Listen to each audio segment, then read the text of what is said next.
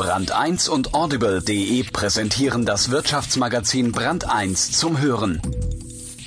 Hören Sie die Ausgabe zum Thema Zu viel. Überleben im Überfluss. Wenn von allem zu viel da ist, spricht man von Überfluss. Doch selbst jene, denen es bereits sehr gut geht, finden, dass es ruhig noch ein bisschen mehr sein dürfte. Zu viel heißt der neue Schwerpunkt von Brand 1 und es geht um das Ungesunde dabei. Um das immer mehr vom Gleichen, um das Wachstum um jeden Preis. Wolf Lotter erinnert in seiner Einleitung daran, dass das Ende der Mangelgesellschaft bei vielen anscheinend noch nicht angekommen ist und warum Maßhalten schon vor 2000 Jahren nicht funktionierte. Das richtige Maß. Haben Sie von allem genug? Ist Ihnen alles zu viel? Aber fragen wir mal anders, zu viel wovon? Über den schwierigen Abschied von der Menge und der schweren Übung mit Qualität statt Masse umzugehen. You can't always get what you want, but if you try sometimes, you get what you need. Rolling Stones. Ein Text von Wolf Lotter. Erstens Sieger. Xerxes I. war König der Perser, reich, groß, mächtig und ständig unzufrieden. Was er auch besaß, es könnte mehr sein, dachte er. Griechenland zum Beispiel, das wollte er noch haben. Doch die Griechen wollten nicht fusionieren. Was bleibt einem als Vorstandsvorsitzenden des Großpersischen Reiches also übrig, außer einer feindlichen Übernahme? Auf der Seite von Xerxes standen Masse und Macht. Mehr als fünf Millionen Soldaten, so berichtet der zeitgenössische Historiker Herodot, zogen in Richtung Griechenland, eine Armee, die nicht allein den Horizont füllte, sondern auch über die modernste Kriegstechnik ihrer Zeit verfügte. Allein die Armada der Perser beförderte eine halbe Million Krieger. Diese Flotte landete im August des Jahres 480 vor Christus vor einem Gebirgszug, der das griechische Hinterland vom Meer abriegelte und nur durch eine enge, wenige Meter breite Schlucht, die Thermopylen, durchquert werden konnte. Die griechische Verteidigungsarmee war, nicht nur aus heutiger Sicht, ein vergleichsweise lächerlicher Haufen von vielleicht vier bis fünftausend Mann, der größte Teil davon eilig zusammengetrommelte Amateursoldaten. Allein die 300 Elitesoldaten Spartas, geführt von ihrem König Leonidas, bildeten den harten Kern des Widerstandes. Die 300 kämpften bis zum letzten Mann und töteten mehr als 40.000 Perser. Der Widerstandswille der wenigen wurde zum griechischen Mythos, der die Wende im Krieg gegen die Perser einleitete. Wie konnte das passieren? Das fragt man sich oft in der Geschichte, von David und Goliath bis zu Daimler und Chrysler. Wie kann man mit so viel Masse so wenig ausrichten? Militärhistoriker und Psychologen kennen die Antwort. Die Perser hatten zu viel. Das ist am Ende meist zu wenig. Die gewaltige persische Armee war nicht von einem Befehlshaber allein dirigierbar. Ein umfangreicher Stab an Beratern, Technikern, Strategen und ein Haufen Günstlinge belagerten den Chef Tag und Nacht. Der größte Herrscher seiner Zeit war im operativen Geschäft gefangen. Jeder will was, jeder weiß was, jeder hat was zu bieten, jeder braucht noch eine Kleinigkeit. Die Perser waren so viele, dass sie sich nur noch mit sich selbst beschäftigen konnten. Dass da noch etwas war, ein paar Jungs mit Schwertern bei den Thermopylen, interessierte die Heeresleitung nicht wirklich. Sie hatte zu tun mit dem Management der Masse, gefangen in dem, was wir heute Information Overload nennen, erdrückt von Überkapazitäten und schierer Menge. Zu viel führt zu Verlusten, zuallererst zum Verlust des Denkvermögens. Doch stimmt es umgekehrt, dass die wenigen wirklich gesiegt haben? Am Ende des Tages waren sie tot. Helden zwar, aber kaum ein guter Beweis dafür, was heute viele glauben, dass weniger mehr ist.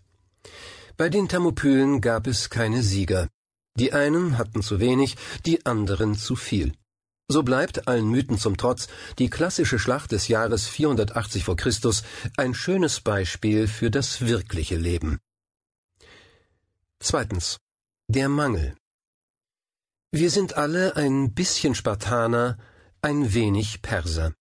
Überfordert ziehen viele nur noch den Stand des Overkills. Zu viele Informationen, zu viele Trends, zu viele Produkte, zu viele Termine, zu viel Auswahl, zu viele Neuigkeiten.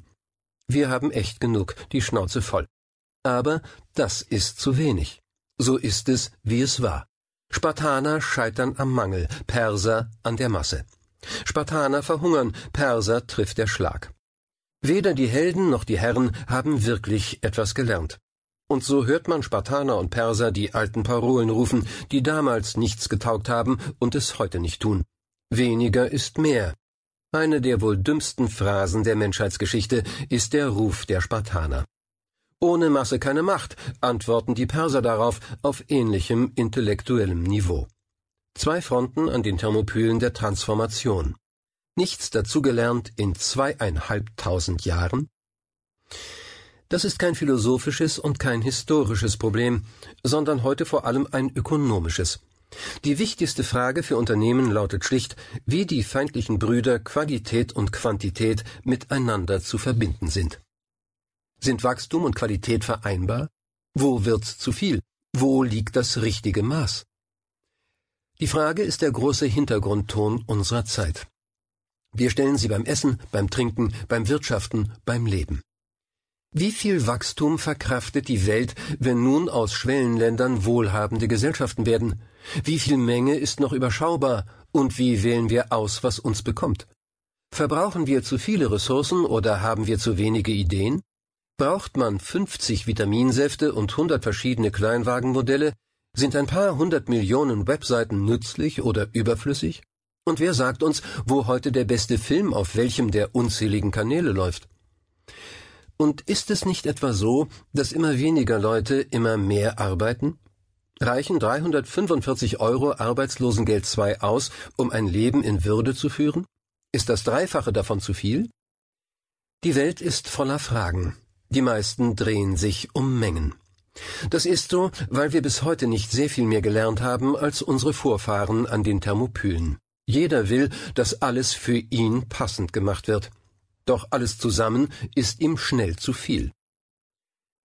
Die große Frage nach dem richtigen Maß gibt es, weil es in der bisherigen Menschheitsgeschichte kaum Gelegenheit gab, sich mit dem Thema Masse und Maß ernsthaft zu beschäftigen. Die Menschheit hatte fast immer eine andere Sorge, den Mangel. Er war ihr treuester Begleiter. Unser gesamtes Denken ist auf den Mangel abgestellt. Das Mangeldenken ist eine zentrale Tugend unserer Kultur geworden. Wirtschaftsstudenten des Jahres 2007 leben in einer Überflussgesellschaft, aber sie lernen nicht etwa mit Vielfalt umzugehen, sondern dass der Mangel die Triebkraft hinter aller menschlichen Aktivität ist. Wo der Mangel in den Köpfen regiert, wo er nach wie vor uneingeschränkt herrscht, gibt es kein richtiges Maß. Jeder glaubt, zu kurz zu kommen, und deshalb will jeder, was andere haben. Das führt zu einem Gerechtigkeitssinn, der nichts anderes ist als die Gier nach mehr. Drittens. Die drei Qs. Der Abschied aus der jahrtausendelangen Mangelgesellschaft hat längst begonnen. Mit der Industrialisierung wurden Massen mobilisiert, die zusehends immer größere Mengen an Produkten für alle bereitstellen konnten. Das war der Anfang vom Ende des Mangels als zwangsläufiger Schatten der Menschheit. Doch der Mangel im Kopf ist geblieben, weil sich anderes noch nicht wirklich vorstellen lässt. Die Fragen lauten, wie geht man mit Überfluss um? Wie begegnet man den Möglichkeiten, die die Vielfalt des Marktes bereitstellt? Was kommt eigentlich, wenn alle alles haben? Es kann nur besser werden. Vorausgesetzt, man denkt sich zunächst zwischen dem zu viel und dem zu wenig, zwischen dem alten Streit aus Qualität und Quantität ein drittes Q, das für Quantum. Es ist wichtig zu wissen, was diese Worte in ihrem lateinischen Ursprung bedeuteten. Das erste Q steht für Quantität, das wichtigste Gegengift gegen den Mangel. Quantität bedeutet Menge. Das zweite Q ist jenes für Qualität. Das heißt nichts anderes als Eigenschaft. Qualität beschreibt also, woraus die Menge beschaffen ist und in welchem Zustand sie sich befindet. Erst mit dem dritten Q, dem für das Wort Quantum, wird ein Schuh daraus. Es verweist auf die Dimension wie viel, wie groß. Q, Q, Q, das gehört zusammen. Wo der Mensch das Trio trennt, gibt es Ärger, Kopfschmerzen und Verzweiflung. Dann marodiert eines der drei Qs durch die Welt, so wie es heute geschieht, bei der Quantität, der schieren Menge ohne besondere Eigenschaft und ohne Beschränkung. Auch hier lohnt sich der etymologische Gegencheck. Menge entstammt dem althochdeutschen manig. Bis vor einigen Jahrzehnten war es im schönen Adjektiv mannigfach noch allgemeiner Sprachgebrauch. Das Wort manig machte sich aber schon viel früher auf die Reise in andere Sprachen, ins Englische etwa, wo es bis heute munter und wohl